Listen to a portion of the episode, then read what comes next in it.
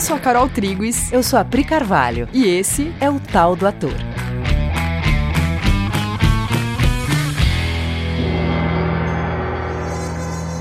Fala galera! Oi, gente! Tudo beleza?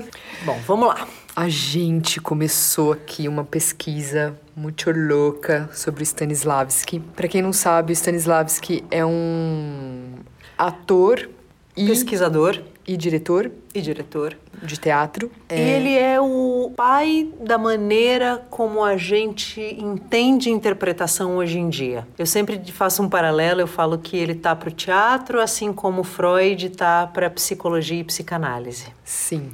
E aí a gente, a gente estuda, né? Quem, quem estudou teatro em algum momento estudou Stanislavski, é uma das bases da escola de interpretação. A gente vai estudar só que pegar o Stanislavski depois de um tempão de experiência com teatro é muito diferente. E a Pri, a gente está tendo essa experiência de voltar a ler os livros dele e voltar a revisitar os conceitos e está sendo muito legal e a gente quer compartilhar um pouco com vocês o que a gente está encontrando aqui. E a gente percebeu que para entender realmente o que o Stanislavski representa como artista, você tem que entender coisas que vão muito além do sistema que ele propõe. Né? Você tem que entender o contexto histórico, você tem que entender o posicionamento artístico dele. Tem muitas camadas de entendimento. Então a gente vai começar falando sobre todos esses aspectos ao mesmo tempo uhum. e no fim acho que vai fazer sentido. Sim. A gente quer contar um pouco em que contexto que ele estava inserido quando ele falou tudo que ele falou, onde ele apoiou toda a teoria, teoria e prática, né? Porque tudo que ele falou foi muito baseado na, na prática,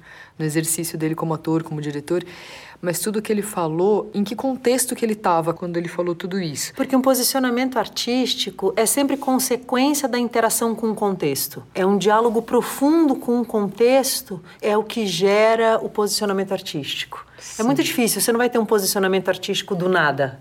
Sim, né? total. E aí, eu, ai, tem uma coisa que eu acho muito, muito, muito legal que a gente já queria falar que é o modo como ele escreve. O primeiro livro dele, que é Minha Vida na Arte, né, que é uma autobiografia, e depois ele vai escrever mais três livros num formato que eu acho genial o jeito que ele faz isso, porque chegou um momento da vida que ele já estava muito experiente no que ele sabia fazer, ele, ele estava com muito conhecimento na cabeça, já tinha praticado muito, já tinha visto muita coisa. Aí os alunos dele pedem para ele escrever, né? É, ele por ele não escreveria, só que quando ele, ele vai envelhecendo e ele fica doente, ele percebe que se ele não escrever, ele não tem como deixar esse legado para gerações futuras. Então, em nome de que as gerações futuras possam aproveitar de toda a sua pesquisa, pesquisa, ele vai escrever os três livros para o ator. E aí, quando ele vai escrever, ele escreve de um jeito, né? Porque ele poderia escrever três livros que chamava, sei lá, que se chama... Tudo que eu sei sobre interpretação. Isso. tudo o resultado das minhas, da minha vida pesquisando. Sim, tudo que eu sei sobre teatro e fazer um livro de teoria sobre tudo que ele sabe. Só que não, ele fez um método, um jeito de escrever que ajuda muito é, os atores quando estão lendo, que é, é uma, é uma ficção, né, uma história uhum. de um diretor dando aula para uma turma de atores. Então, nessa turma de atores, cada ator ali representa um tipo de dificuldade. Tipo, sei lá, lá, vai ter a, a Sônia, que é uma. Que é a atriz mais bonita.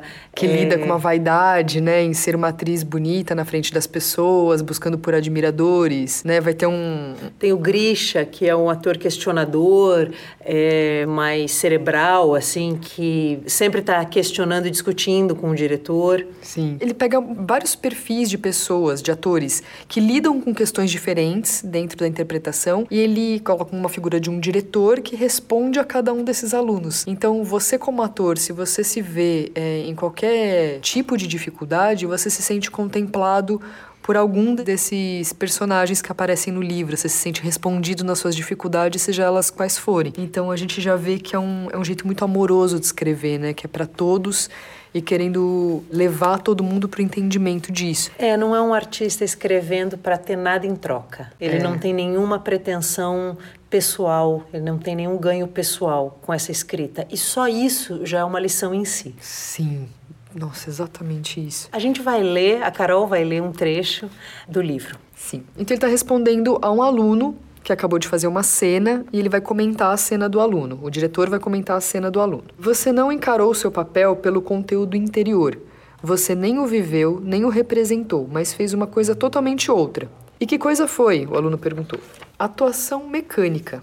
No gênero, não estava mal, para dizer a verdade, pois desenvolveu com bastante elaboração métodos de apresentar o papel por meio de ilustrações convencionais. Não pode haver arte verdadeira sem vida. Ela começa onde o sentimento assume os seus direitos. E a atuação mecânica? perguntou o aluno. Aí ele disse: começa onde a arte criadora acaba. Na atuação mecânica não há lugar para um processo vivo, e quando este ocorre, é só por acaso. Ele vai falar nesse parágrafo, nessa interação com esse aluno, sobre sinceridade, sobre uma atuação não mecânica, uma, atuação sincera. Para gente que lê isso em 2020, você conhece atuações sinceras. Qualquer um de nós já viu um ator muito sincero num papel, diferente do contexto para o qual o Stanislavski está escrevendo, que é 1930 mais ou menos. Por outro lado, tem uma coisa que nos serve muito até hoje, que é existem níveis de sinceridade quando ele fala sobre sinceridade, será que você sabe exatamente qual é o tamanho dessa afirmação? Porque para ele ter escrito três livros falando disso, e o tema, né, ele fala disso o tempo todo. Essa sinceridade é tema do livro o tempo todo. Então, para ele escrever tanto sobre isso, com certeza ele está falando de uma coisa mais profunda do que esse, esse primeiro nível de sinceridade que as pessoas até sabem do que, do é, que ele está falando. Que é um ator sincero no sentido de convincente, sentindo, uhum. de, sentindo aquilo que é realmente a sensação daquele personagem, não fingindo que está sentindo. Isso é sinceridade, num nível. Uhum.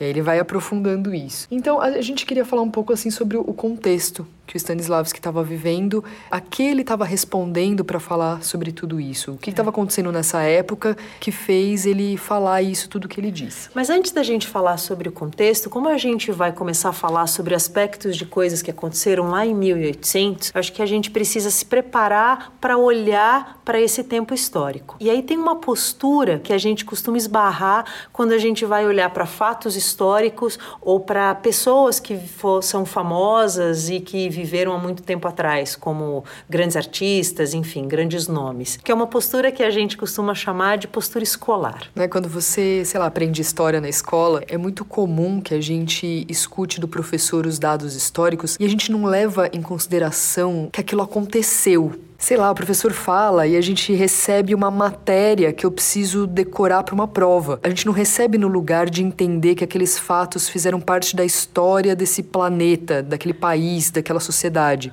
É, quando você fala, por exemplo, né, você vai estudar, sei lá, a Segunda Guerra Mundial. Então você está lá estudando a Segunda Guerra Mundial e aí teve bombardeios e muitas cidades foram bombardeadas e você lê aquilo, mas você não para para pensar que tem nessa cidade tem pessoas com casas, famílias, histórias pessoais, cada uma com seu emprego, cada uma com as suas dificuldades ou com as suas felicidades, e ali caiu uma bomba. E aí a parede da casa onde está aquela avó foi rachada. E aí aquela avó viveu com a parede rachada, ou ela foi morta porque foi soterrada, ou ela foi hospitalizada. Tem um, um nível de impessoalidade com o qual a gente lida com o fato histórico que faz com que a gente não perceba que é a história de pessoas. A história de pessoas iguaizinhas a você ou a nós, uhum. né?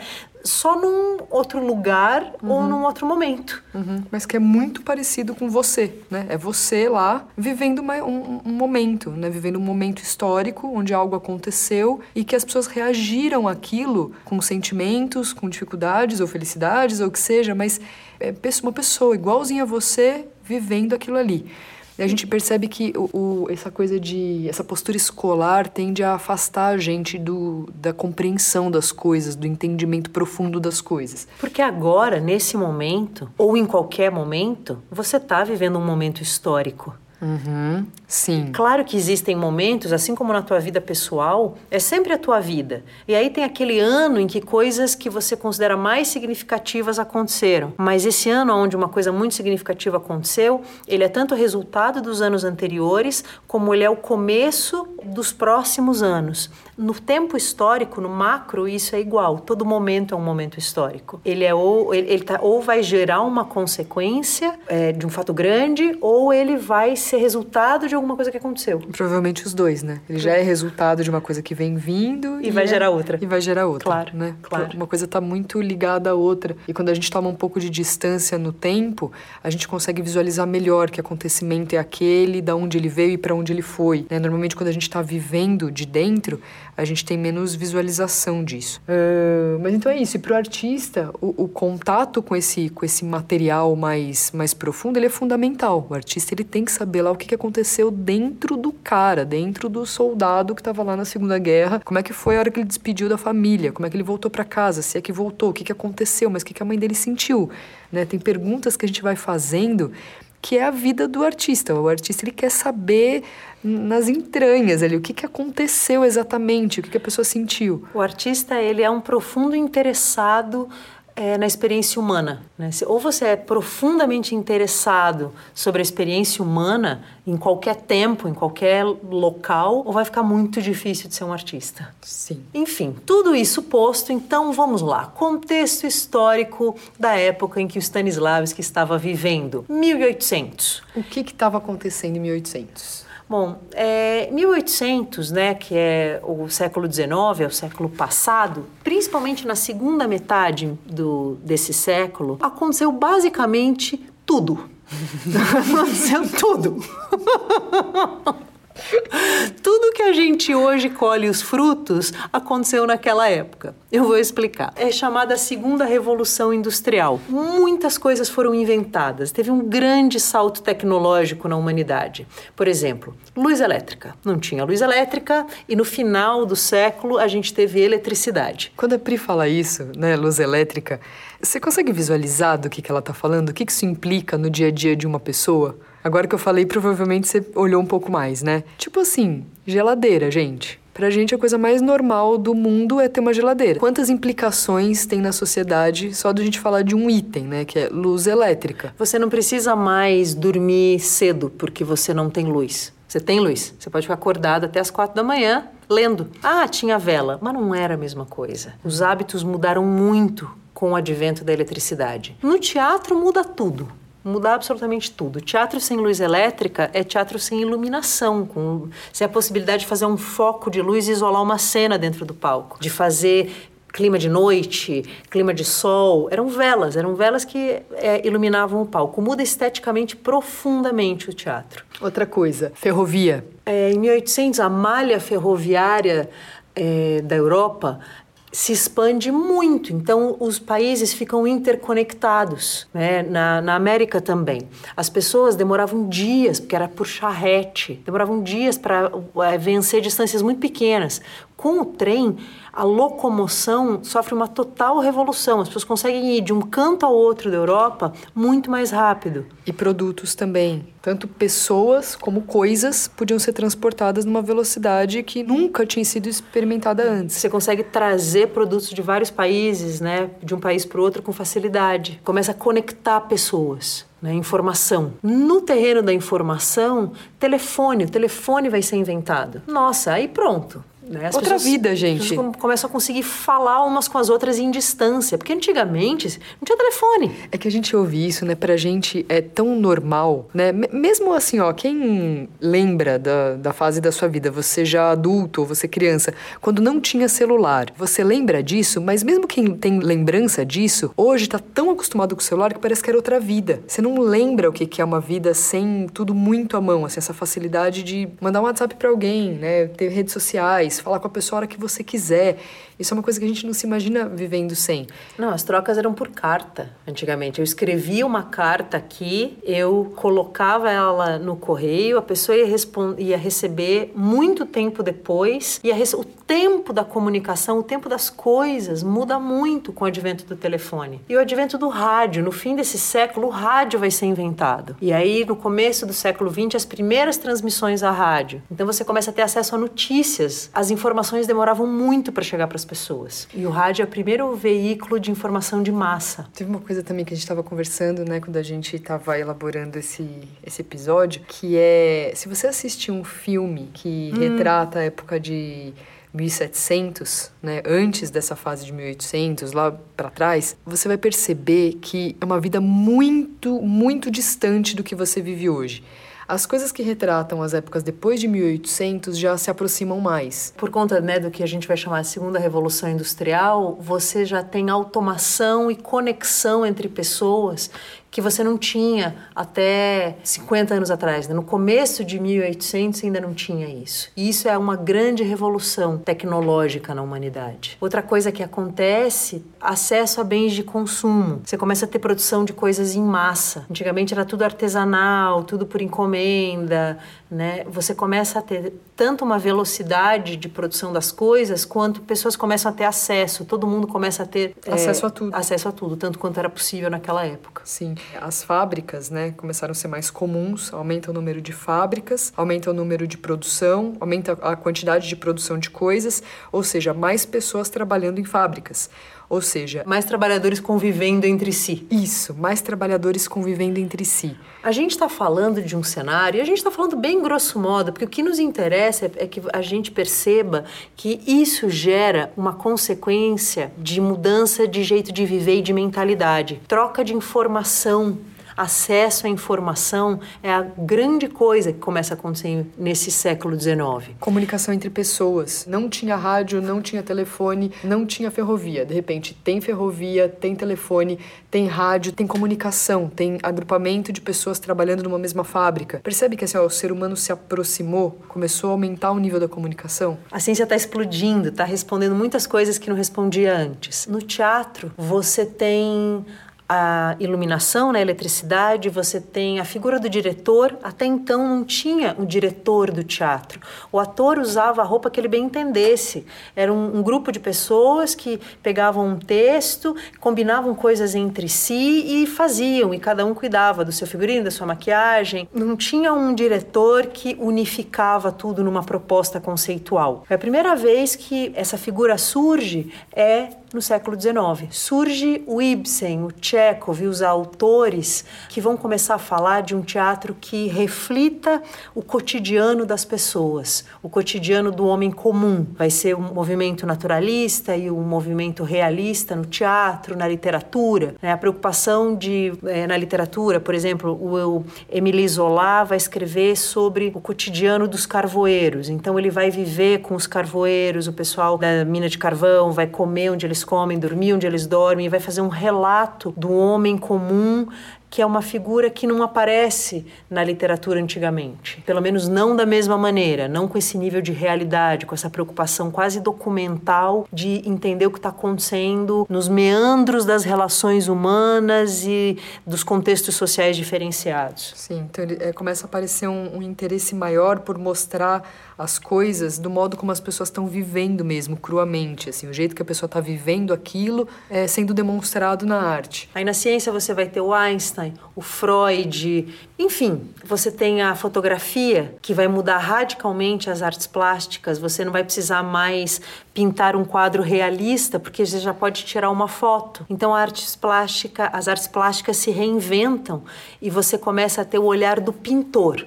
Né? Vai vir o impressionismo, o fovismo, aonde as formas elas vão ser moldadas a partir do que é a impressão, os sentimentos, o ponto de vista do pintor na não, moda. É muito legal essa informação da foto. Eu achei isso muito, muito legal. Na moda é a liberação do espartilho. No século XIX, em 1800 você tem, logo no começo de 1800 as mulheres param de usar espartilho, a, usam roupas mais soltas. A gente falando tudo isso, você percebe que começa a se desenhar um cenário na sua mente. Você começa a ver uma época e você começa a perceber que é um momento em que a humanidade vai começar a viver a partir de outras premissas. Isso gera uma mudança de mentalidade, as pessoas estão mudando as suas cabeças, outras coisas vão começar a ser consideradas, outras coisas vão começar a ser vividas pelas pessoas. Você vai ter sindicato, movimentos sociais, vai vir a Revolução Russa, muita coisa, muita turbulência, muitos movimentos, né? Você passava antigamente 200 anos pintando de um jeito, de repente você tem quatro, cinco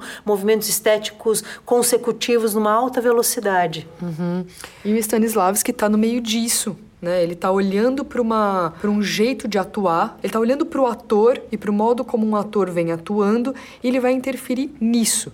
Quando ele gera o método dele, né, que ele chama de sistema né, no livro, quando ele gera o sistema, ele está olhando para uma coisa que está acontecendo com os atores. Quando ele começa, ele, o teatro anterior, o teatro ao qual ele está respondendo, é esse teatro onde não tem diretor, né? E aonde o ator ele está num momento muito, muito diferente. A estética está muito diferente. O ator ele está bem vestido, como cada ator escolhia a sua própria roupa, né? Não importava muito o papel que ele estava fazendo. Ele estava sempre numa, na sua melhor roupa, se pavoneando, que é uma palavra que Stanislavski usa, né? Se exibindo bonito na boca de cena, declamando com uma voz voz bonita, potente e palavras bem articuladas, e ele estava sendo admirado pela sua figura e as suas habilidades técnicas. Aí ele fala né, que o, o, ator não, não anda, ele desfila no palco. E isso independe do personagem que ele está fazendo, inclusive.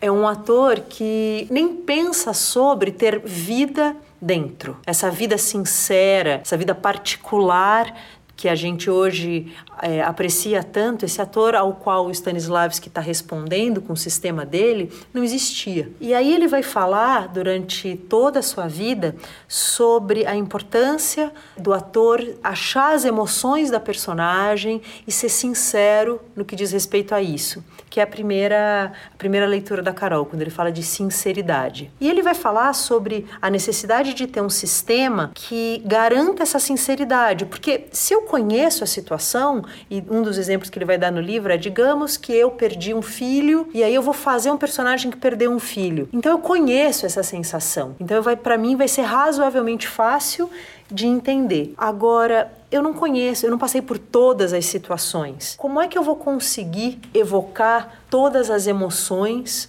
mesmo que eu não tenha passado por todas as situações. E reproduzir e, ela. E reproduzir. E tem situações pelas quais eu nunca vou passar, como, por exemplo, se meu personagem morreu, eu não vou poder ter passado por essa situação. não sei, ou pelo menos não lembro como é morrer. Então, não sei como é. Então, ele quer criar um sistema onde sempre dê certo, onde não fique ao acaso, né? Às vezes dá certo, às vezes não dá certo. Ele queria criar mesmo um sistema onde você possa recorrer e fazer sempre, você poder é, ter isso como profissão, né? Ser um ator. Sempre que você precisar ir naquela emoção, você tem um método para isso. E aí vem uma, uma consideração sobre sinceridade realidade que é, você percebe o nível de sinceridade do Stanislavski para com a arte? Por isso, a pergunta se você já tinha pensado que sinceridade tem vários níveis. Porque tem essa sinceridade importante, que é para isso que ele faz o sistema dele. Mas tem uma postura dele, enquanto artista, que é uma postura de profunda sinceridade no que diz respeito ao seu fazer. Ele está muito devoto a oferecer soluções que são as soluções necessárias para esse contexto.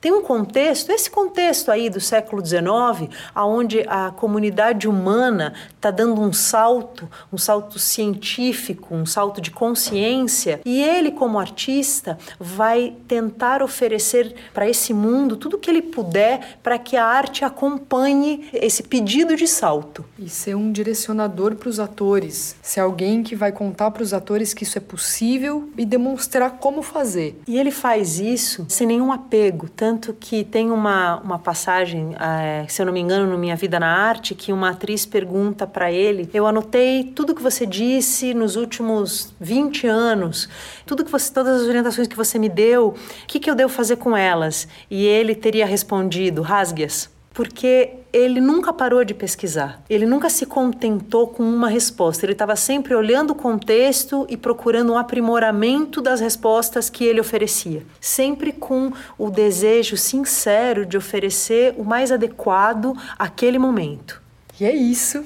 E uhum. acho que a gente falou um tanto do contexto histórico, né, onde ele estava inserido e, o, e a principal motivação de, do, do material dele mas a gente quer fazer um próximo episódio sobre o sistema mesmo. A gente quer falar sobre as coisas que ele disse, elencar os principais conceitos e compartilhar isso. Mas antes a gente queria muito dar esse panorama, porque isso que o Stanislavski fez isso está no coração de todo artista. Sim, é uma postura, né? Acima de, da técnica, é uma postura, uma postura de olhar para o contexto, é um jeito de olhar entender o que está acontecendo com as pessoas e, e, dar um jeito de resolver. Ele mudou muito o que ele falou sobre a técnica ao longo do tempo. Né? Tem momentos que ele fala uma coisa, ele aprimora, ele fala de outro jeito e ele muda uma coisa que ele disse, mas é que tem uma intenção, sabe? Tem uma intenção de de ajudar as pessoas a encontrar um lugar. E nesse lugar você acha a sua função, você se sente útil como profissional, como artista. É nesse lugar que você acha o melhor de você, a tua profundidade e a tua sinceridade. Que legal, que legal. que legal, galera. Valeu, obrigada. E na semana que vem a gente volta a falar do, do Stannis. A gente chama ele de Stannis porque a gente gosta muito dele. e a gente se considera íntima. A gente, é, eu falo que ele é meu avô. então a gente vai falar dele na semana que vem, já falando mais do método. Tá bom? Um beijo, fiquem com Deus. Um beijo, amores. Obrigada. Um beijão. E até semana que vem. Tchau.